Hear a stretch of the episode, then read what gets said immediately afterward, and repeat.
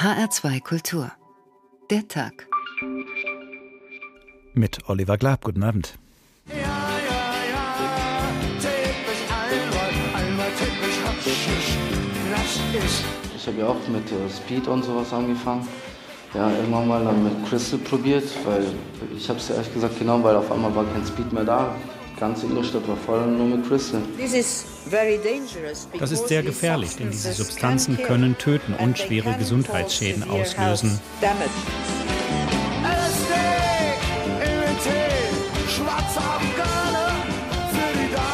Wir haben auch Kassel, wir haben Darmstadt, wir haben Wiesbaden. Wir haben andere Städte, Marburg, Gießen, wo natürlich auch Drogenkriminalität stattfindet. Diese neue Popularität ist mit der Technowelle gekommen, als die Leute ihre guten Erfahrungen mit Ecstasy hatten. Und dann war eben auch Methamphetamin wieder auf dem Markt und das Speed wieder auf dem Markt. Methamphetamin ist keine neue Droge. Schon im Zweiten Weltkrieg wurde es Soldaten verabreicht als sogenannte Panzerschokolade oder Hitlerspeed. Man kann übers Internet alle Substanzen, alle pharmazeutischen Produkte bestellen mittlerweile, alle Medikamente und auch alle äh, Substanzen, die äh, illegal auf dem illegalen Markt existieren. Das nimmt zu an Bedeutung. Seid nüchtern und wachsam, denn der Teufel geht um wie ein brüllender Löwe und sucht, wen er verschlingen kann. Diesen Rat hält der Petrusbrief im Neuen Testament der Bibel bereit. Seid nüchtern und wachsam. Es gibt allerdings Menschen, die nicht nüchtern bleiben, gerade weil sie wachsamer werden wollen, die ihre Wachsamkeit mit Drogen zu steigern versuchen. Panzerschokolade oder Stuckertablette, so hieß zum Beispiel der kleine chemische Helfer, mit dem deutsche Kampfflieger im Zweiten Weltkrieg ihre Angst in den Griff bekamen. Die Vietnamkriegsveteranen in Amerika schluckten ähnliche Cocktails und im Sport begann mit einem Mittel namens Pervitin die bis heute gültige Erfolgskombination Training plus Doping gleich Sieg.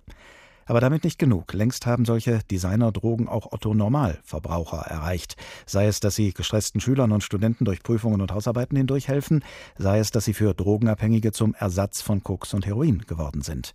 Bewusstseinserweiternd erzeugen solche Drogen vielleicht auch mal die Vision vom Teufel, der wie ein brüllender Löwe umhergeht.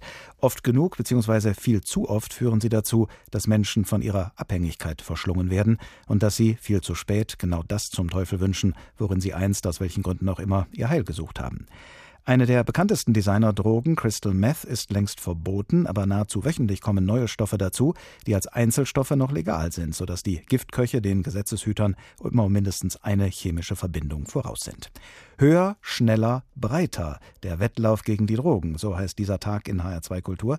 Und wir wollen wissen, ob und wie dieser Wettlauf überhaupt zu gewinnen ist, was die EU-Kommission ja gerade wieder versucht, denn sie möchte Designerdrogen künftig schneller verbieten können. Wir kommen noch darauf zu sprechen. Aber zunächst hören wir von einem, der womöglich den perfekten Weg gefunden hat, eine Droge ohne persönliches Risiko zu konsumieren. Eine akustische Droge in diesem Fall.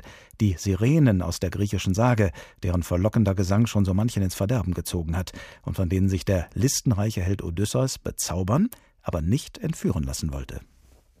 Indessen näherte sich unser hervorragendes Schiff unter gutem Wind bereits der Insel der Sirenen. Doch auf einmal als hätte ein Daimon ihn eingeschläfert, legte sich der Wind und das Meer lag spiegelglatt. Die Gefährten erhoben sich, um die Segel zu reffen, verstauten sie im Bauch des Schiffes, setzten sich auf die Bänke und schlugen mit den Rudern, bis das Wasser weiß wie im Schoppen schäumte. Ich nahm ein großes Stück Wachs und zerteilte es mit meinem scharfen Erz in passende Stückchen, die ich mit meinen kräftigen Händen weich knetete. Helios Hyperion, der gewaltige Herrscher der aus der Höhe heizenden Strahlen, half mir dabei. Mit dem Wachs verstopfte ich sämtlichen Gefährten der Reihe nach die Ohren. Im Gegenzug fesselten sie mich an Händen und Füßen und banden mich aufrecht am Mast fest. Dann setzten sie sich wieder auf die Bänke, um die Salzflut mit den Rudern zu peitschen. Munter ging es voran, ich hörte schon Stimmen, denn die Sirenen hatten uns bemerkt und sofort mit dem Singen begonnen. Komm her zu uns, weltberühmter Odysseus, du Stolz der Achaier. Steuere dein Schiff doch ans Ufer, damit du uns besser hören kannst. Keiner fährt an unserer Insel vorbei auf dunklem Schiffe, ohne aus unserem Munde die süßesten aller Gesänge vernommen zu haben, um dann, beglückt von tieferem Wissen, in die Heimat einzugehen. Wir wissen alles über den Krieg in Ilions Gefilden und was nach dem Willen der Götter Trojaner und Griechen dort litten, was auch auf dieser Erde geschieht, die so vieles geschehen lässt, wir wissen es. Sehr schön hatten sie das gesungen.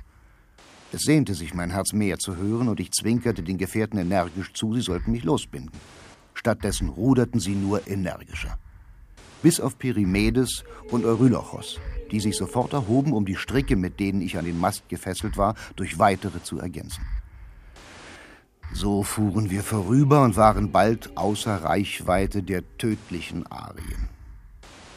Die lieben Gefährten pulten sich das Wachs aus den Ohren, das ich reichlich hineingestopft hatte, und befreiten mich von meinen Fesseln. Die verlockende Schönheit einer Droge genießen, sich aber zugleich ihrer lebensgefährlichen Wirkung entziehen, nach dem Motto Wasch mir den Pelz, aber mach mich nicht nass. So funktioniert es leider nur in der Mythologie, in diesem Fall in der Odyssee von Homer. Die Realität sieht anders aus und sie klingt anders in der wahren Geschichte einer jungen Frau, die von Crystal Meth abhängig wurde, von einer synthetischen Droge, weiß wie Schneekristalle, billig zu haben und einsam, einfach zu konsumieren, durch die Nase oder als Tabak. In einem Interview, das sie dem Fernsehsender Dreisat gegeben und das uns sehr beeindruckt hat, erzählt die junge Frau, die inzwischen mit dem Entzug begonnen hat, von ihrer ersten Begegnung mit Crystal Meth und davon, wie es weiterging. Ich habe schon öfter so Amphetamine oder Kokain eben genommen, aber immer nur zum Feiern am Wochenende. Und das wollte ich da auch einfach nur ganz normales Speed kaufen. Und es gab halt Crystal. Dann habe ich es einfach ausprobiert und habe festgestellt, dass es ja, gefällt mir besser, finde ich einfach besser. Und bin halt total drauf hängen geblieben. Es ist halt sehr euphorisierend. Also ist halt einfach eine, ja, wir sagen immer, gute Einfuhr, ein guter Turn. Also ich spritze es ja und das merkt man natürlich nochmal ganz anders, als wenn man jetzt Nasen zieht oder so. Aber also es ist einfach, man, ja, man meint, man kann die Welt umarmen. Ja, ist es aber gar nicht. Also das lässt recht schnell wieder nach. Und vor allem dann ist es halt so, wenn man es länger nimmt, ist es einfach, man ist halt immer in seinem Film und es wird irgendwann anstrengend. Also man ist einfach nur noch auf der Suche nach halt so nach diesem nächsten Kick einfach. Und man hat den aber nicht mehr. Es ist nicht mehr so wie beim ersten Mal. Man sucht immer so nach diesem ersten Turn. Und den hat man einfach nicht mehr. Und ich habe immer gedacht, so das Heroin ist ja so das, wo man eigentlich weiß, man hat jetzt auch die körperlichen Entzüge. Das habe ich ja so, also hat man jetzt von so einem Speed oder von Ecstasy oder so hat man ja keinen körperlichen Entzug und das hat man vom Crystal enorm. Also man magert ja auch total ab und man hat wirklich körperliche Entzugssymptome, die absolut Wahnsinn sind, die man auch vom Heroin gar nicht kennt. Man meint immer so, den Affen, den kennt man so vom Heroin und das ist gar nicht so. Also es ist noch viel, viel schlimmer. Es tut einem alles weh. Man hat ständig, also der Kopf arbeitet ständig. Es sind nur noch ganz, ganz üble Gedanken. Wo kriege ich das nächste Zeug? Das ist eben dieser Hirnfick einfach. Man, hat, man ist nur noch am Denken, wo, wie kriege ich das nächste Zeug und kriegt ganz schlimme Depressionen, ist gereizt, aggressiv, streitet mit jedem. Und ja, und dann ist halt einfach die totale Erschöpfung. Der Körper tut weh, jeder, man spürt jeden einzelnen Knochen und man kann halt nichts dagegen machen. Wenn ich vom Heroinentzug habe, gehe ich in die Substitution, kriege mein Methadon. Und da hilft einfach nichts dagegen, außer halt Crystal. Höher, schneller, breiter. Der Wettlauf gegen die Drogen. Der Tag in HR2 Kultur. Dr. Katharina Schött ist Chefärztin der Abteilung für Suchtmedizin am Ökumenischen Heinig-Klinikum Mühlhausen in Thüringen. Guten Abend. Guten Abend. Allein in Ihrer Abteilung, Frau Dr. Schött, landen pro Jahr mehr als 250 Crystal Meth Konsumenten als Patienten, sowie die junge Frau, deren Geschichte wir gerade gehört haben. Mehr als 250 pro Jahr. Wie ist diese Zahl zu erklären? Nun, die Zahl hat ganz sicher momentan was damit zu tun, dass Crystal die Droge ist, die hier in Mitteldeutschland ganz extrem auf dem Vormarsch ist. Wenn ich sage Mitteldeutschland, meine ich damit Sachsen, Sachsen-Anhalt, Thüringen, Nordbayern. Und in dieser Region sehen wir momentan im Hilfesystem einen dramatischen Anstieg an Konsumenten. Hat das was mit äh, Tschechien zu tun und der Grenznähe? Über diese Grenze kommt ja womöglich eine ganze Menge, weil in Tschechien ja das, das äh, Drogengesetz liberalisiert worden ist. Genau, davon ist auszugehen. Das heißt, die Konsumenten, die wir hier haben, haben das meist über die tschechische Grenze direkt oder indirekt bezogen. Dort ist das Drogengesetz liberaler, die Grenzzollämter sind außerdem abgeschafft worden. Insofern gibt es relativ wenig Kontrollen und der Markt wird hier gerade mit Kröpfel überschwemmt. Als Suchtmedizinerin äh, sind Sie ja mit allen möglichen Suchtkranken befasst. Spielen Designerdrogen wie Crystal Meth da inzwischen auch, was ihren Anteil angeht, eine herausragende Rolle? Herausragend ist, glaube ich, genau das richtige Wort. Wir haben zum Beispiel, wenn ich bei mir im Arbeitsbereich gucke, eine Station für Drogenabhängige seit 2005. Im ersten Jahr hatten wir überhaupt niemand, der wegen Crystal kam. 60, 70 Prozent der Patienten kamen wegen Heroin, kamen wegen Opiaten hier in die Klinik. Und innerhalb der letzten drei Jahre ist das Verhältnis völlig gekippt. Das heißt, über 50 Prozent der Leute suchen uns auf, weil sie mit ihrem Crystal-Konsum nicht mehr zurechtkommen. Diese Menschen, die da zu Ihnen kommen, die bei Ihnen landen, die kann man ja sicher nicht alle über einen Kamm scheren. Gibt es aber gleichwohl ein typisches Muster, unter welchen Umständen jemand mit dem Konsum von Crystal Meth beginnt und wie er oder sie dann diesen Konsum fortsetzt, steigert und schließlich ohne fremde Hilfe nicht mehr beenden kann? Hm, so ein typisches Muster ist, glaube ich, nicht zu erkennen. Klar ist erstmal, wir haben viel zu wenig epidemiologische Forschung, die uns sagt, was sind das eigentlich für Leute, die konsumieren. Ich kann es jetzt mal nur aus dem, sag mal, klinischen Alltag schildern vielleicht. Da mhm. haben wir eine ganz heterogene Gruppe von Konsumenten, die zu uns kommen. Natürlich haben wir diejenigen, die klassisch in der Drogenszene sag mal, Leben mit verschiedensten Substanzen ihre Erfahrung gemacht haben und dann irgendwie, wie die junge Frau, von der wir eben gehört haben, auch mal Christel probiert und darauf hängen geblieben sind. Wir haben andere Konsumenten, die ganz bewusst wegen der Wirkung von Christel darauf umgestiegen sind. Zum Beispiel Heroinabhängige, die sagen, jetzt war ich lange genug müde und schlaff und jetzt brauche ich endlich mal eine Substanz, die mich wieder richtig aktiviert. Was wir aber vor allem auch sehen, ist eine ganz große Gruppe von Menschen, die sich eigentlich nicht als süchtig erleben, sondern in einem eigentlich ganz normalen sozialen Umfeld leben und zum Beispiel um ihre Alltagsanforderungen gerecht zu werden, so eine Art Doping betreiben, also nicht bis zum völligen Rausch konsumieren, sondern einfach so viel konsumieren, dass sie ihren 14-Stunden-Tag hinkriegen oder dass sie Familie und Arbeit unter einen Hut bringen und damit natürlich eine ganz andere Zielgruppe für uns darstellen. Die junge Frau hat ja sehr präzise beschrieben, wie sie das selber wahrnimmt, was in ihr und mit ihr passiert ist, äh, seitdem sie Crystal Meth genommen hat. Äh, wenn Sie das jetzt von außen sozusagen betrachten als Ärztin, was passiert in einem Menschen und mit einem Menschen, der Crystal Meth nimmt? Ich glaube, es macht für den Moment erstmal eine Menge von den Eigenschaften, die eigentlich in unserer Zeit und in unserer Gesellschaft heute gefragt sind. Also scheinbar munterer, leistungsfähiger, man braucht weniger zu essen, man kann noch länger arbeiten oder funktionieren, man braucht weniger Schlaf, also lauter solche Dinge, die eigentlich gefragt sind. Das sind aber natürlich nur kurzfristige Effekte. Langfristig sorgt es dafür, dass wir immer wieder beim Crystal-Konsum sehen, die Konsumenten gehen über die Grenzen ihres körperlichen hinaus. Schutzreflexe des Körpers werden außer Kraft gesetzt. Das heißt, sowas wie Essen, Trinken, Schlafen wird alles vernachlässigt, vergessen. Irgendwann holt sich der Körper dann, was er braucht, aber bis dahin sind natürlich häufig auch schon gesundheitliche Schäden aufgetreten. Welche Therapien sind denn da überhaupt möglich, wenn äh, die Droge auch sozusagen die eigene Wahrnehmung, das eigene Bewusstsein wirklich grundlegend verändert und vielleicht auch die Bereitschaft des Patienten, sich auf Therapien einzulassen? Ich denke, erstmal haben wir mit klassischen Therapien zu tun, die wir sonst auch aus der Drogenarbeit kennen.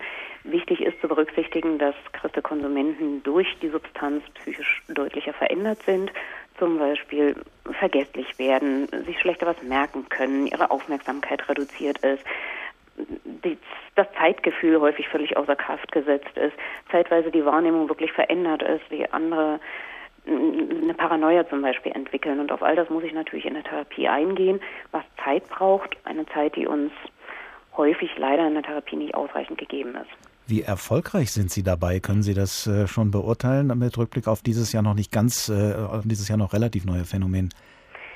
Mm, es gibt aber ich sag mal, Christe ist jetzt bei uns hier in Deutschland gerade so richtig zum Problem geworden. Wir wissen, dass es in anderen Ländern, sei es Amerika, sei es Australien, schon vor Jahren ein großes Thema gewesen ist. Das heißt, wir können uns eigentlich in unserer Forschung eher nur darauf beziehen, dass wir in Deutschland wenig dazu haben. Wir sehen, es ist so wie mit anderen Substanzen auch, wenn man eine vernünftige Therapie macht, kann man es gut schaffen, mit dieser Substanz auch wieder abzuschließen und aus der Sucht herauszukommen. Aber man muss sich möglichst rechtzeitig in Hilfe begeben.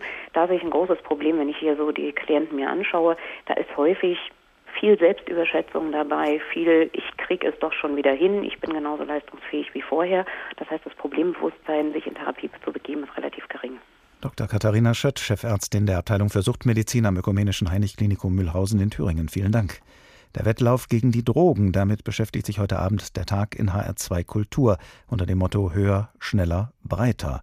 Extreme und verwirrende Erlebnisse, verrückte und verstörende Wahrnehmungen, die hat auch Alice im Wunderland, die Hauptfigur des gleichnamigen Romans von Lewis Carroll.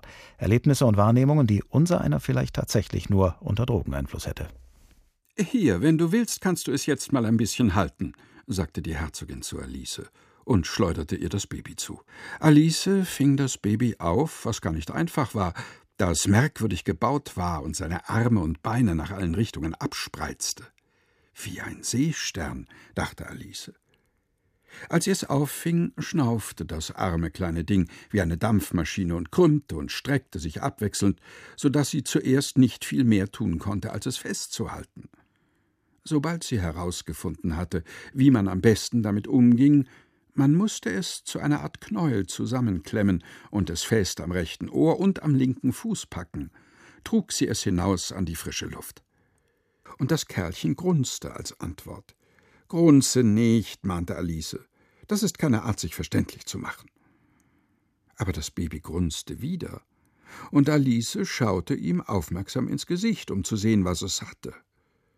Seine Nase war zweifellos reichlich aufgestülpt und sah viel mehr nach einer Schnauze als nach einer richtigen Nase aus. Auch hatte es ziemlich kleine Augen für ein Baby. Alice gefiel sein Aussehen ganz und gar nicht. Wenn du dich etwa in ein Schweinchen verwandelst, mein Kleines, sagte Alice streng, dann will ich nichts mehr mit dir zu tun haben, merk dir das. Das arme kleine Ding schluchzte wieder oder grunzte. Man konnte das nicht so genau unterscheiden, und Alice trug es noch eine Weile schweigend mit sich. Gerade überlegte sie, was soll ich nur damit anfangen, wenn ich nach Hause komme, als es wieder grunzte, und zwar so heftig, dass sie ihm erschrocken ins Gesicht schaute. Es gab jetzt keinen Zweifel mehr. Das Baby war nicht mehr und nicht weniger als ein Schweinchen, und Alice fand es lächerlich, sich noch weiterhin damit abzuschleppen. Sie setzte das kleine Wesen ab und sah es erleichtert gemächlich dem Walde zutraben. Wenn es groß geworden wäre, dachte sie bei sich, hätte es ein schrecklich hässliches Menschenkind ergeben. Aber als Schwein finde ich es ganz hübsch. Also alles eine Frage der Wahrnehmung und die kann sich plötzlich ändern, wenn man auf einem Trip ist, wie Alice im Wunderland. Später mehr davon. Sie hören den Tag in HR2 Kultur, ein Tag über die Drogen dieser Welt, deren Vielfalt immer größer wird, weil sie sich in scheinbar unendlich vielen Varianten synthetisch herstellen lassen. Welche Folgen diese synthetischen Drogen für diejenigen haben, die sie nehmen, davon haben wir gerade gehört. Jetzt geht es darum, wie sie entstehen und wo. In Nordkorea zum Beispiel. Wie es dazu kam und warum, berichtet unser Ostasien-Korrespondent Martin Fritz. Jetzt hat Nordkorea, das heruntergewirtschaftete Armenhaus Asiens, auch noch ein Drogenproblem. In der nördlichen Provinz Hamgyong, die an China grenzt, soll praktisch jeder Erwachsene schon mindestens einmal Amphetamine eingenommen haben, berichteten zwei prominente Sozialwissenschaftler in der Zeitschrift Nordkorea Review. 40 bis 50 Prozent der Erwachsenen in der Provinz sollen von der chemischen Droge abhängig sein. Auf Koreanisch heißt das Suchtmittel Bingdu oder wird mit dem englischen Wort Eis bezeichnet. Anderen Berichten zufolge lassen sich die kristallinen Flocken mühelos bei fliegenden Händlern auf den Straßen der Bezirkshauptstadt Hamhung kaufen. Ein Gramm kostet so viel wie 10 Kilogramm Reis. Die Amphetamine hätten sich zunächst als Arzneiersatz verbreitet, da es in Nordkorea kaum Medikamente gibt. Dann entdeckten die Menschen die Amphetamine als Mittel gegen Langeweile und Hoffnungslosigkeit. Dabei wurden viele Nutzer abhängig. Aber das marode Gesundheitssystem kann ihnen nicht helfen. Dabei ist ihre Sucht höchstwahrscheinlich das Ergebnis einer staatlich organisierten Drogenproduktion. Seit den 70er Jahren hatte Nordkorea Opium angebaut und zu Heroin für den Export verarbeitet. Doch mangels Dünger und Samen wechselte man Mitte des vergangenen Jahrzehnts zu chemischen Drogen. So wurden Labore für die Produktion von Amphetamin, Ecstasy und Rohhypnol aufgebaut, wie das US-Forschungsinstitut Brookings herausgefunden hat. Der Staat sei wohl der treibende Motor gewesen, deutet Experte Jonathan Pollack an.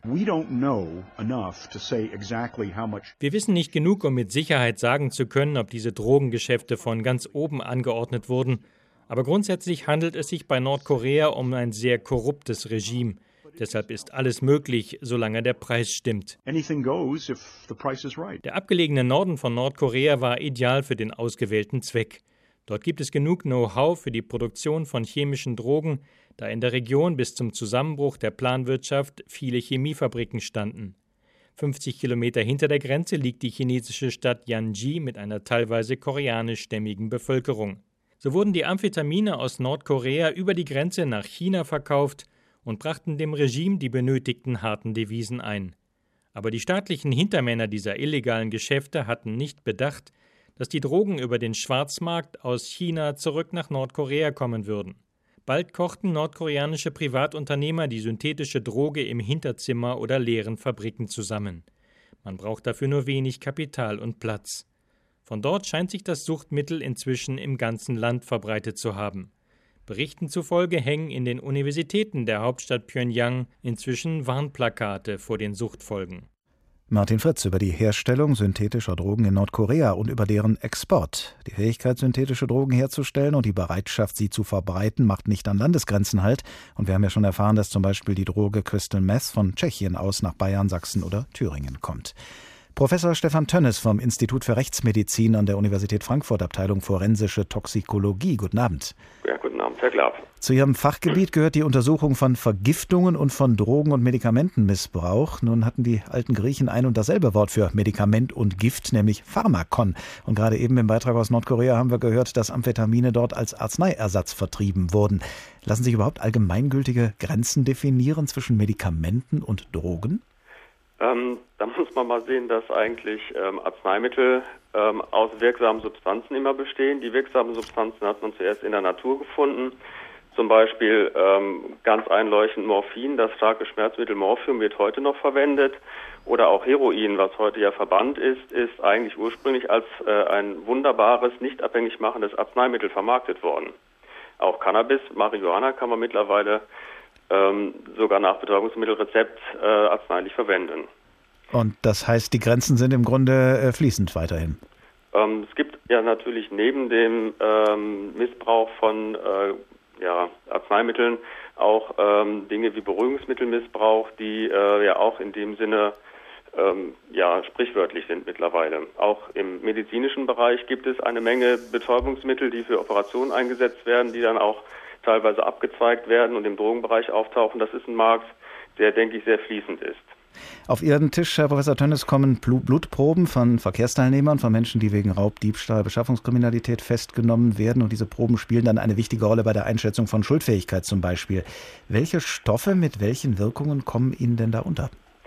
Also muss sagen, es wurde eben ja schon mal äh, von der Ärztin angedeutet, dass in Hessen zumindest das Methamphetamin, das Crystal Meth, äh, gar keine große Verbreitung hat. Bei uns hier kommt mehr äh, dem Amphetamin oder auch dem Kokain mehr Bedeutung zu. Gerade bei der Beschaffungskriminalität ähm, tauchen eben die ganz stark abhängig machenden Drogen, Kokain, Heroin, in Hessen eher auf als das Methamphetamin. Da wird möglicherweise die Zukunft zeigen, ob die Welle auch zu uns herüberschwappt. Wenn Sie bei Untersuchungen von Blutproben auf Drogen stoßen, auf synthetische Drogen, dann analysieren Sie ja das, was die Drogendesigner zusammengesetzt haben. Schauen wir uns doch diesen Prozess, diese Prozesse mal näher an, die bei der Entstehung synthetischer Drogen ablaufen. Was sind das für Prozesse? Können wir das anschaulich klar machen? Ähm, da muss man vielleicht ein bisschen unterscheiden, ob man da jetzt Profi ist oder ob man äh, sozusagen Schüler ist oder Student ist, der das im eigenen äh, Küchenmaßstab macht. Weil die professionellen Hersteller, zum Beispiel für das Kokain in Kolumbien äh, etc., die ähm, reinigen das nachher so stark auf, dass man auch äh, deutlich weit über 90-prozentige Reinheit nach Europa exportiert. Und hier wird dann diese Reinsubstanz der Wirksubstanz, Kokain zum Beispiel, erst in die Konsumproben zurechtgeschnitten, wie man sagt, verdünnt mit anderem Pulver, das keine Wirkung hat, Zucker zum Beispiel. Und ähm, der Konsument, der das sich gerne selber machen möchte, der muss sich die entsprechende Ausgangssubstanzen besorgen. Für das Methamphetamin könnte das zum Beispiel Ephedrin sein. Das ist in den Ostblockländern etwas besser verfügbar als in Deutschland. Und mit Chemikalien wie Phosphor oder äh, Jod kann man das dann mit äh, entsprechend anderen Vorstufen zusammenkippen, reagieren lassen. Das Produkt ist dann das Methamphetamin, das man dann aber aus dieser Reaktionssuppe eigentlich noch isolieren müsste, weil die Reagenzien, wie jetzt zum Beispiel Jod oder Phosphor, sind äh, sehr stark äh, toxisch und die will der Konsument natürlich nicht haben. Sind Drogen, die auf diese Weise entstehen, gefährlicher als herkömmliche? Wenn er sie nicht aufreinigt, auf jeden Fall. Das ist das, was äh, im letzten Jahr mit dieser Droge Krokodil, die in Russland da aufgetaucht ist, ähm, exemplifiziert in den Nachrichten kam, weil da eben auch diese Chemikalien, die zur Synthese eingesetzt wurden, ähm, erhebliche Bedeutung für die Auswirkungen auf die Konsumenten hatten. Zu den Drogen, mit denen wir uns heute Abend in unserer Sendung beschäftigen, gehören auch die sogenannten Legal Highs, also legale Rauschmittel, so der Terminus, äh, was damit zusammenhängt, dass man zwar bestimmte Zusammensetzungen von Designerdrogen verbieten kann, aber sobald die Zusammensetzung geändert wird, muss man sozusagen ein neues Verbotsverfahren in Gang setzen, auch wenn die neue Zusammensetzung die gleiche Wirkung hat wie die alte. Werden also die Drogendesigner immer die Nase vorn haben? Würde ich mal so sehen, weil ähm, der Analytiker, der es nachher nachweisen will, braucht diese Reinsubstanzen, um seine Analysensysteme damit zu kalibrieren und äh, den Nachweis erst zu ermöglichen. Von daher ist das wie beim Doping auch eine Sache, wo der Synthesechemiker erstmal etwas macht, was der ähm, Analytiker noch nicht kennt. Aber die, äh, was Sie unter dem äh, Namen Legal heißt, jetzt ja ansprechen, sind ja Entwicklungen, die äh, ganz, ganz große Dimensionen momentan annehmen und das Betäubungsmittelgesetz dem überhaupt nicht hinterherkommt, weil die äh, kleinen Modifikationen alle immer gleich aus dem Betäubungsmittelgesetz hinausführen. Professor Stefan Tönnes vom Institut für Rechtsmedizin an der Universität Frankfurt, Abteilung Forensische Toxikologie. Vielen Dank. Höher, schneller, breiter, der Wettlauf gegen die Drogen, der Tag in H2 Kultur. Jetzt wissen wir mehr darüber, wie jene synthetischen Drogen entstehen, die dazu geeignet sind, Menschen psychisch und physisch so schwer zu schädigen, wie wir es am Anfang unserer Sendung gehört haben. Zwischen Ursprung und Wirkung dieser Drogen stehen die Menschen, die sie nehmen, die Konsumenten mit ihren Sehnsüchten oder auch mit dem ganz elementaren Bedürfnis, mithalten zu können in einer Leistungsgesellschaft, mit dem Bedürfnis, ihre Leistung zu steigern durch Medikamenteneinnahme, aus der dann Drogenkonsum werden kann. Die Frankfurter Soziologin Greta Wagner beschäftigt sich mit diesem Thema. Sie schreibt an einer Doktorarbeit zum Thema Neuroenhancement. Das wird umgangssprachlich mit Hirndoping übersetzt, aber Greta Wagner findet diesen Begriff zu unscharf und sie hat meinem Kollegen Klaus Walter erklärt, worum genau es ihr geht. Mir geht es einfach um die Einnahme von Psychostimulantien, die für bestimmte Störungen zugelassen sind, in der Regel eben ADHS oder Narkolepsie.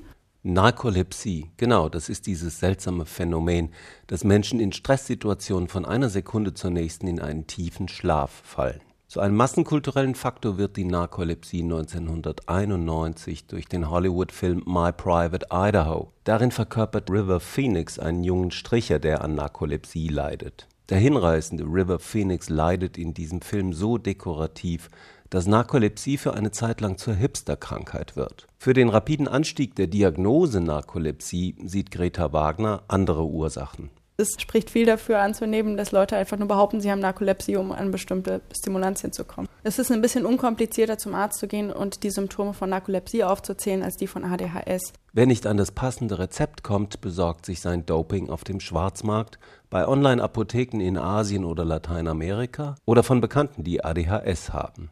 Aber wer greift eigentlich zu diesen leistungssteigernden Mitteln? Greta Wagner berichtet von einer Studie an amerikanischen Universitäten. Es gibt so ein paar Variablen, die das wahrscheinlicher machen, dass Leute sich Medikamente besorgen, um, Leistungssteigerungen zu betreiben. Und zwar eben in einem solchen eher teuren College zu sein, männlich zu sein, weiß zu sein, Mitglied in einer Verbindung zu sein und eher schlechte Noten zu haben. Verbindungen an amerikanischen Elite-Universitäten sind nicht notwendigerweise schlagende Verbindungen. Sie stehen für eine gewisse Tradition, eine Tradition, die zur Belastung werden kann. Man stelle sich so einen weißen jungen Mann, dessen Eltern auch schon auf diese Elite-Hochschule gegangen sind, vor und dann bringt er keine Leistung. Und, und dann wächst der innere Leistungsdruck. Wenn der äußere Druck fehlt, etwa in Gestalt eines Vorgesetzten oder eines Dozenten, dann müssen sich die Individuen selbst motivieren. Dabei helfen Medikamente und Drogen. Das Hauptproblem beim Lernen ist das Anfangen. Also ganz viele Interviewpartner haben mir beschrieben, das ist wahnsinnig schwierig. Man setzt sich an den Schreibtisch, man macht was, was einen eigentlich auch interessiert. Ja?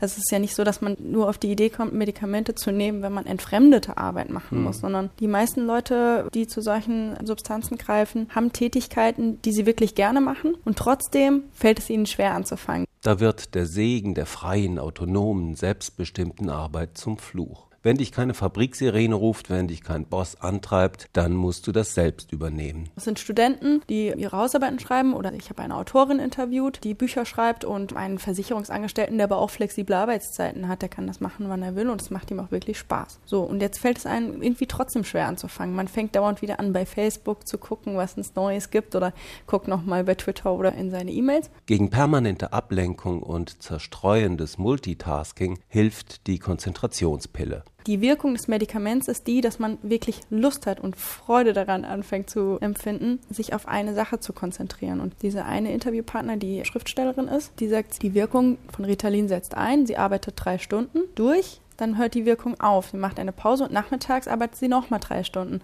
das fand ich interessant, weil sie tatsächlich im Grunde genommen ein fordistisches Arbeitsleben mhm. in maximal postfordistischen Arbeitsverhältnissen beschreibt. Da haben wir den Salat. Die neue Stechuhr ist die Pille. Die Pille als Stechuhr, das klingt so surrealistisch und zugleich so real, dass es aus dem Wunderland stammen könnte, in dem unsere Freundin Alice immer noch unterwegs ist. Hier kommt die nächste Begegnung der wundersamen Art. Ein paar Meter von ihr entfernt hockte auf einem Zweig die Lachkatze. Lachkatze, begann sie etwas zaghaft, da sie nicht wusste, ob dieser ihrer Anrede gefallen würde. Sie schien jedoch nur noch mehr zu grinsen. Könnten Sie mir bitte sagen, welchen Weg ich von hier aus einschlagen muss? Das hängt im Wesentlichen davon ab, wohin du willst, sagte die Katze. Ach, das ist mir ziemlich gleichgültig, meinte Alice. Dann ist es auch egal, welchen Weg du einschlägst, erwiderte die Katze. Solange ich nur irgendwo herauskomme, fügte Alice erklärend hinzu. Das wirst du bestimmt, sagte die Katze, wenn du nur lange genug gehst. Alice sah ein, dass sie der Katze in diesem Punkt nicht widersprechen konnte, und versuchte es mit einer anderen Frage. Was für Leute leben eigentlich hier? In dieser Richtung, sagte die Katze und deutete mit der rechten Pfote, wohnt der Hutmacher, und dort drüben, sie fuhr mit der anderen Pfote durch die Luft, lebt ein Märzhase. Du kannst sie besuchen, sie sind beide verrückt. Aber ich will ja gar keine verrückten Leute besuchen. Da ist nichts zu machen, sagte die Katze. Wir sind hier alle verrückt. Ich bin verrückt und du auch. Wieso bin ich verrückt? wollte Alice wissen. Du musst verrückt sein, sonst wärest du doch nicht hergekommen. Alice fand diese Erklärung keineswegs ausreichend und fragte weiter Woher wissen Sie, dass Sie verrückt sind? Also, erklärte die Katze weiter, ein Hund knurrt, wenn er böse ist, und wedelt mit dem Schwanz, wenn er sich freut. Ich dagegen knurre, wenn ich mich freue, und wedle mit dem Schwanz, wenn ich wütend bin. Somit bin ich verrückt. Die Logik des Wunderlandes, vielleicht auch die Logik eines Drogenrausches. Wir überlassen es einstweilen Alice darüber nachzudenken und werden später wieder zu ihr stoßen. Sie hören den Tag in HR2 Kultur mit dem Thema Höher, schneller, breiter, der Wettlauf gegen die Drogen. Bei diesem Wettlauf will die EU-Kommission nicht länger ins Hintertreffen geraten. Sie will sich nicht immer wieder von Drogendesignern überholen lassen, die ständig neue synthetische Drogen kreieren, und zwar so, dass sie in der jeweils neuesten Zusammensetzung noch nicht verboten sind. Die EU-Kommission will, wenn sie schon nicht präventiv handeln kann, zumindest schneller reagieren können. Und das heißt für sie konkret, sie will schneller verbieten dürfen, berichtet aus Brüssel Andreas Reuter. China White, Benzo Fury, Monkeys Go Banana. Die Fantasie der Drogendesigner kennt keine Grenzen, auch was die Vermarktung angeht. Mal werden die Substanzen als Badesalz verkauft, mal als Luftreiniger, mal als Düngemittel. Klingt harmlos und soll es auch, aber This is very dangerous because these substances can kill and they can cause severe health damage. Das ist sehr gefährlich, denn diese Substanzen können töten und schwere Gesundheitsschäden auslösen, warnt Viviane Reding, die EU-Justizkommissarin, und fügt hinzu, die Designerdrogen schießen in Europa wie Pilze aus dem Boden. Those designer drugs are mushrooming in Europe. Every week, one new substance is detected somewhere in the EU. Jede Woche wird irgendwo in der EU eine neue Substanz entdeckt, sagt Reding. 300 neuartige Drogen sind in Europa bekannt, aber erst neun davon sind in der ganzen EU verboten. Denn momentan ist dazu ein mühsames, langwieriges Verfahren nötig. Das dauert normalerweise 24 Monate, vielleicht sogar länger. During this time, the substance kills. Und Sie können sich denken, in dieser Zeit tötet die Substanz, sagt Viviane Reding. Wenn zurzeit eine Substanz verboten werden soll, dann muss der Rat der Mitgliedstaaten zwei formelle Beschlüsse fassen. Und selbst danach muss so ein Verbot noch von jedem einzelnen Mitgliedstaat gesondert umgesetzt werden. Dieses Verbotsverfahren also will die Kommissarin nun beschleunigen. So soll es ausreichen, dass die Europäische Polizeibehörde Europol und die Europäische Drogenbeobachtungsstelle in Lissabon gemeinsam zu dem Schluss kommen, Empfehlungen, dass eine neue Droge verboten werden muss. Aufgrund einer solchen Empfehlung kann die EU ein Verbot dann verhängen, das dann sofort in allen Mitgliedstaaten wirksam ist. Von der ersten Meldung bei Europol bis zu einem Verbot sollen dann statt 24 Monaten oder mehr nur noch 10 Monate vergehen und nicht nur das. In the case of immediate risk, if we find um, substance which we know Bei unmittelbarer Gefahr, wenn wir eine Substanz finden, die sehr gefährlich ist, können wir innerhalb von Wochen ein zeitweiliges Verbot verhängen und die Substanz vom Markt nehmen. Und zwar für insgesamt ein Jahr. Und in dieser Zeit gründlich untersuchen, ob die Droge wirklich so gefährlich ist, dass sie dauerhaft verboten werden muss. Denn bei den beschönigend als Legal Highs bezeichneten Substanzen gibt es ein Dilemma. We must bear in mind that numerous new psychoactive substances Wir müssen bedenken, dass etliche dieser neuen psychoaktiven Substanzen auch nützlich und legal eingesetzt werden können, zum Beispiel bei der Produktion von Medikamenten, in der Forschung, in der chemischen, der Hightech-Industrie. Und darum will Reding erstmals auch einen Mittelweg möglich machen zwischen einem Totalverbot und der völligen Freigabe, dass die Substanz nämlich weiter an Industrie und Forschung abgegeben werden kann, aber nur mit strengen Auflagen, sodass sie nicht doch wieder als Modedroge Droge verdealt wird und sei es als angeblich harmloses Badesalz. Schneller verbieten dürfen, so will es die EU-Kommission schaffen, im Wettlauf gegen synthetische Drogen nicht völlig abgehängt zu werden. Sie hören den Tag in HR2 Kultur. Verbote sind eine Möglichkeit, mit Drogen umzugehen, eine unzureichende, aber unverzichtbare, sagen die einen. Andere wiederum verfolgen gleichsam den gegenteiligen Ansatz. Einer von ihnen ist Sebastian Marincolo, Philosoph und Autor des Buches High, das positive Potenzial von Marihuana. Guten Abend. Guten Abend. Sie treten für eine Legalisierung von Marihuana, von Cannabis ein, weil dadurch mehr Regulierung möglich sei. Wie das? Wir sehen, dass die Prohibition weltweit von Cannabis ähm, eigentlich zu dem Gegenteil führt von dem, äh, was wir erreichen wollen, dass eben nicht Jugendliche geschützt werden, dass es sehr viel äh, leichter verfügbar ist für Jugendliche als zum Beispiel die regulierte ähm, härtere Droge Alkohol. Ähm, wir müssen einfach umkehren in dem Denken und müssen ähm, auch sehen, dass die Legalisierung eben mit einer Regulierung zu besseren Ergebnissen führen kann. Die Regulierung würde bedeuten, dass wir zum Beispiel ähm, über Fachgeschäfte gehen, dass wir sagen, äh, es müssen Informationen gegeben werden, es darf nicht an Jugendliche abgegeben werden, etc. Wir haben, wir wissen ja, dass wir da verschiedene äh, Möglichkeiten haben. Äh, auch zum Beispiel ähm, Werbung nur in bestimmten Bereichen zu lassen etc.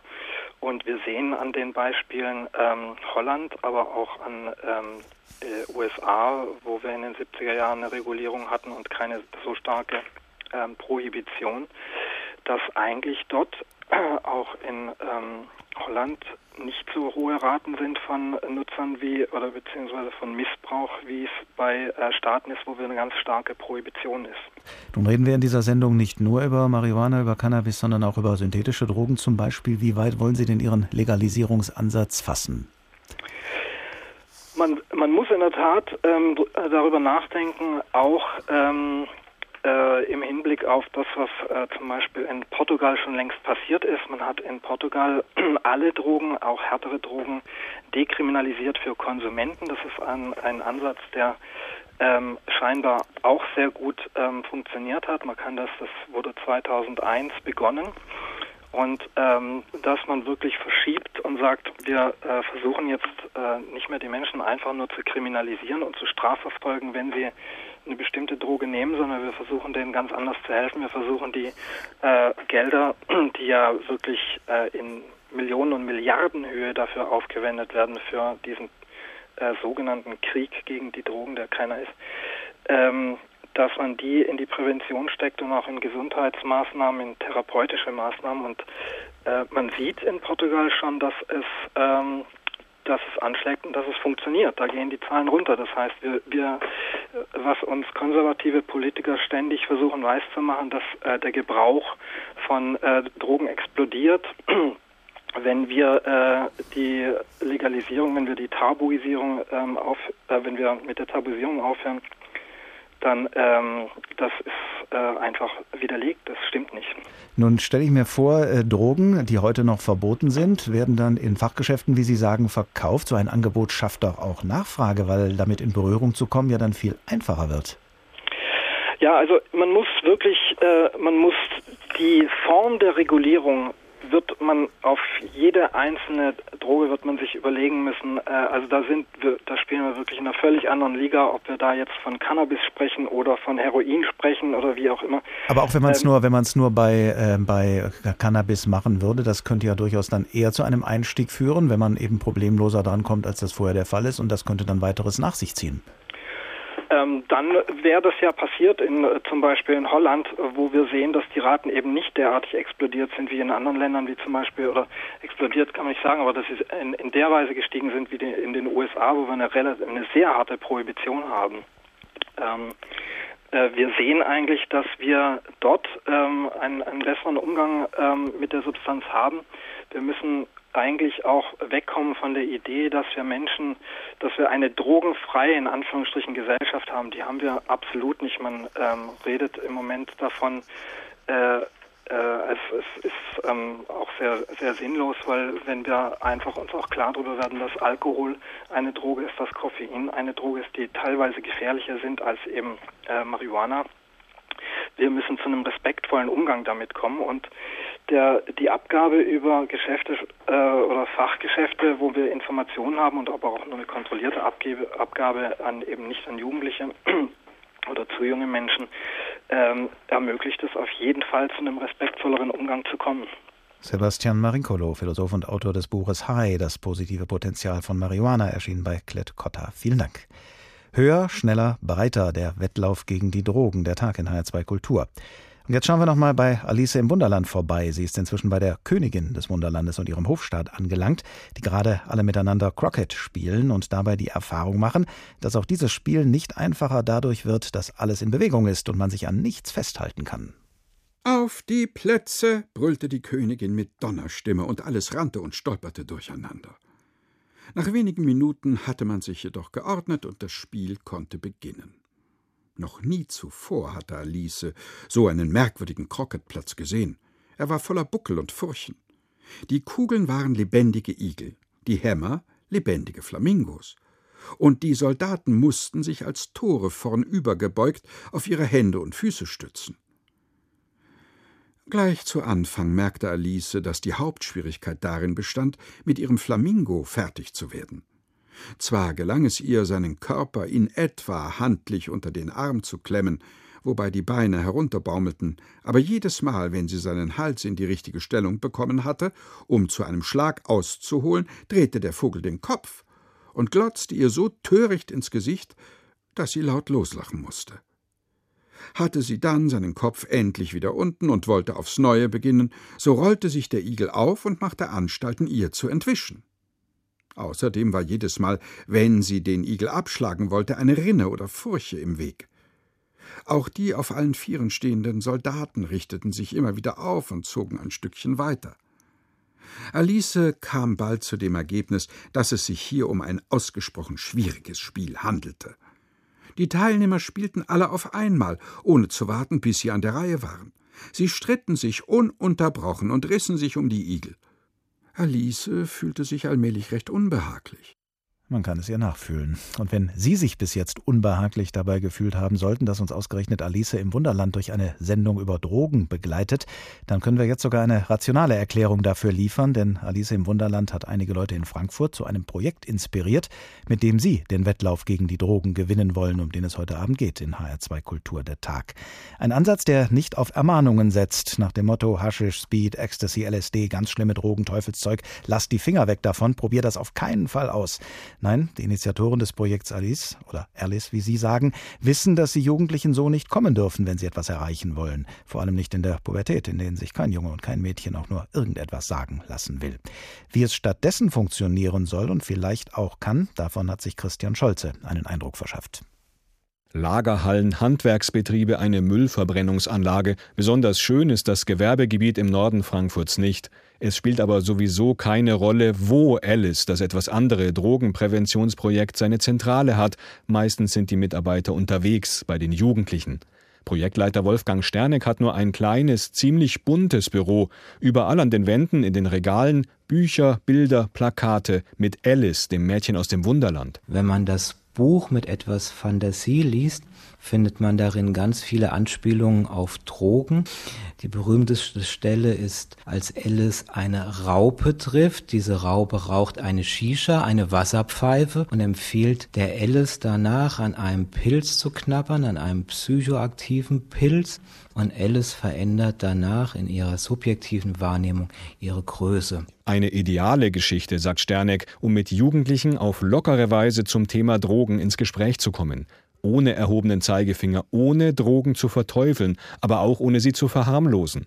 Seit über zehn Jahren gehen die Projektmitarbeiter in die Schulen im Frankfurter Raum. Es ist ein Projekttag ohne Lehrer. Wenn die Lehrer dabei sind, öffnen sich die Schüler nicht. Wir beginnen mit einem Hip-Hop-Stück, in dem es um Veränderungen geht. Wir fragen anschließend, was würdet ihr an der Schule verändern, wenn ihr könntet? die Jugendlichen merken. Mit denen vom Alice-Projekt kann man ja ganz offen reden. Von dieser Vertrauensbasis ausgehend öffnen sich die Jugendlichen dann sehr schnell, wenn es um Alkohol geht, Cannabis, Ecstasy und so weiter. Oft müssen die Leute von Alice dann gar nicht mehr eingreifen. Die Diskussionen über das Für und Wider von Drogen ergeben sich unter den Schülern meistens ganz von selbst. Oder man fragt die Mädchen in der Klasse, wie erlebt ihr denn die Jungs, wenn sie betrunken sind? Und dann erzählen die jungen Frauen nicht so, wie man sich als Junge vielleicht vorstellt, dass man so cool und witzig ist, sondern eher, ihr seid so peinlich oder was du da wieder gemacht hast, das war völlig daneben. Und so ändert sich das Image von Alkohol. Und auch das von anderen Partydrogen, egal ob es bunte Pillen sind oder weißes Pulver.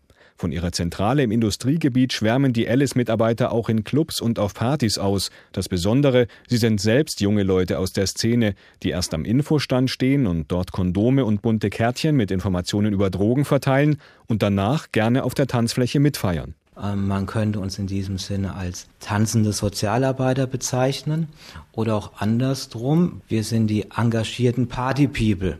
Dieser Mix bewirkt, dass die Szeneangehörigen zu uns kommen und wir ins Gespräch kommen. Das kann ein Smalltalk über die Party sein bis hin zu Problemgesprächen in Bezug auf Drogen. Und das kommt an. Die jungen Leute finden schnell heraus, da ist einer, der sich wirklich auskennt mit Drogen, dem kann ich mich anvertrauen. Wenn jemand zu uns an den Stand kommt und Drogen konsumiert hat oder Drogen konsumieren will, dann sagen wir weder lass die Finger davon, noch probier's aus, sondern letztlich nimmt dir niemand die Entscheidung ab, ob du etwas konsumierst oder nicht. Kein Drogenberater, keine Eltern, äh, keine Kumpels, sondern du entscheidest selbst. Und wenn du Informationen über Drogen hast, kannst du dir selbst deine Meinung bilden, was gut für dich ist und wovon du am besten die Finger lässt. Auf diese Weise erreicht das Alice-Projekt junge Menschen, die bei einer klassischen Drogenberatung sofort auf Stur stellen würden. Auch der Stadt Frankfurt und dem Land Hessen ist der Erfolg von Wolfgang Sterneck und seinen Leuten nicht verborgen geblieben. Sie unterstützen die alternative Drogenprävention finanziell. Christian Scholze über ein Drogenpräventionsprojekt in Frankfurt. Schön wär's, wenn Prävention der einzige Weg sein könnte, Menschen davor zu bewahren, sich mit Drogen kaputt zu machen. Aber Angebot und Nachfrage sind nichtsdestoweniger vorhanden, bei Cannabis ebenso wie bei den immer vielfältiger werdenden synthetischen Drogen. Professor Rainer Thomasius ist Psychiater und Leiter des Zentrums für Suchtfragen des Kindes- und Jugendalters an der Uniklinik Hamburg-Eppendorf. Guten Abend. Guten Abend, Herr Glab. Sebastian Marincolo, Autor eines Buches über das positive Potenzial von Marihuana, hat eben hier bei uns argumentiert, dass es keinen Grund gäbe, die Droge Marihuana anders zu behandeln als die Droge Alkohol. Er greift einen Vorschlag auf, den schon viele andere gemacht haben, nämlich legalisieren, um besser regulieren zu können. Was halten Sie davon? Ja, Herr Maricolo äh, verwendet Argumente, die wissenschaftlich unhaltbar sind. Äh, europaweite Schülerbefragungen zeigen, dass insbesondere in jenen Ländern, die eine recht liberale Cannabispolitik fahren, in Frankreich, in Tschechien, Spanien und vor allen Dingen auch in den Niederlanden, wo es die Coffeeshops gibt, die Prävalenzraten äh, beim Cannabis äh, durch Schüler besonders hoch liegen. In diesen Ländern steigen die Jugendlichen früher in den Cannabiskonsum ein und sie neigen dann auch dazu, die Leiter der äh, Drogenkarriere weiter aufzusteigen, mit Amphetamine zu nehmen. Und äh, die Argumente von Herrn Maricolo kann man äh, so überhaupt gar nicht halten. Wenn wir uns mal auf seinen Vergleich einlassen, ähm, Vergleich Marihuana einerseits, Alkohol und Nikotin andererseits, würden Sie dann vielleicht so weit gehen zu sagen, Alkohol und Nikotin gehören eigentlich auch unter das Betäubungsmittelgesetz, wenn man das denn noch hinkriegen könnte? Natürlich. Äh, beide Substanzen haben ein hohes gesundheitsschädigendes Potenzial und äh, im Grunde genommen sind diese Substanzen rein medizinisch betrachtet nicht verkehrsfähig, gehören dahin das äh, Betäubungsmittelgesetz. Die Gesellschaft hat sich da einmal anders entschieden, aber ich kann nur davor warnen, dass wir andere Substanzen mit einem so hohen Gefahrenpotenzial aus dem Betäubungsmittelgesetz herausnehmen. Dazu gehören die Designerdrogen, dazu äh, gehört das äh, Cannabis. Wir sind in der Drogenreduzierung, in der Prävention immer dann am besten aufgestellt, wenn wir gesetzliche Maßnahmen mit ähm, Maßnahmen der Prävention und dann natürlich auch der Behandlung und Schadensminimierung kombinieren. Gucken wir uns diese gesetzlichen Maßnahmen an und die Möglichkeiten, die da überhaupt äh, drin äh, verborgen sind. Die EU-Kommission versucht ja gerade sozusagen halbwegs Schritt zu halten mit der Kreativität der Drogendesigner, die immer neue Verbindungen äh, schaffen. Und ja, die äh, Gesetzeshüter können im Grunde immer nur reagieren mit äh, zeitlicher Verzögerung. Und äh, ja, wie ist das mit, äh, mit Verboten, die letztlich dazu führen, dass man gar nicht mehr sieht, was auf einem schwarzen Markt passiert? Das erinnert ja so ein bisschen auch an die Diskussion über Parteienverbote zum Beispiel, wo ja auch immer gesagt wird, äh, wenn man verbietet, dann äh, hat man überhaupt keinen Überblick mehr. Naja, Sie haben ja die Lösung im Grunde genommen äh, aus der EU-Kommission heraus heute Abend vorgestellt. Äh, zehn Monate abzuwarten, bis eine neue Substanz dann in das Betäubungsmittelgesetz hereingenommen werden kann, ist viel zu lange. Ein zeitweiliges Verbot gibt hier eine Chance.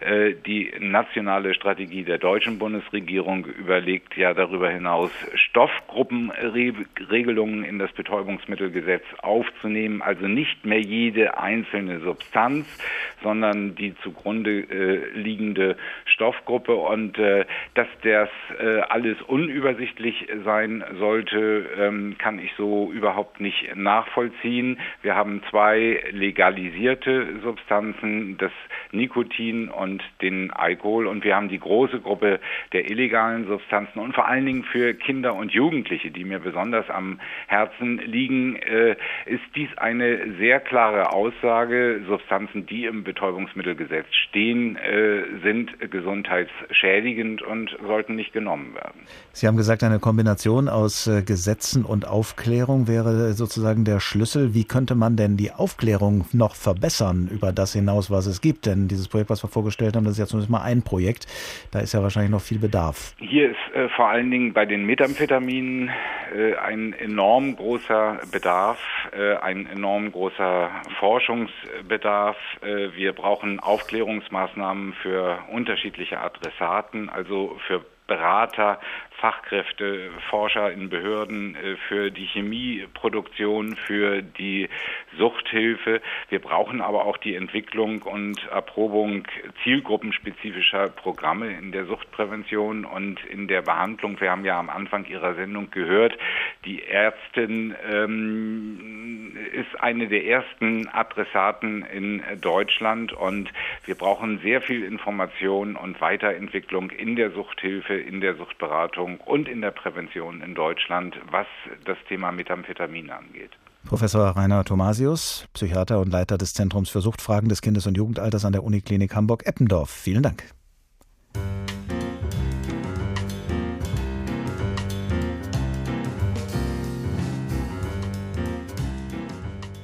Kampf gegen den Missbrauch synthetischer Drogen ist auch eine Synthese nötig, eine Synthese aus vielen Maßnahmen, aber damit diese Synthese gelingt und auch wirksam ist, müssen wir mindestens so kreativ sein wie die Drogendesigner bei ihren Synthesen. Das ist unser Fazit am Ende dieses Tages. Ich heiße Oliver Glab und wünsche Ihnen noch einen angenehmen Abend.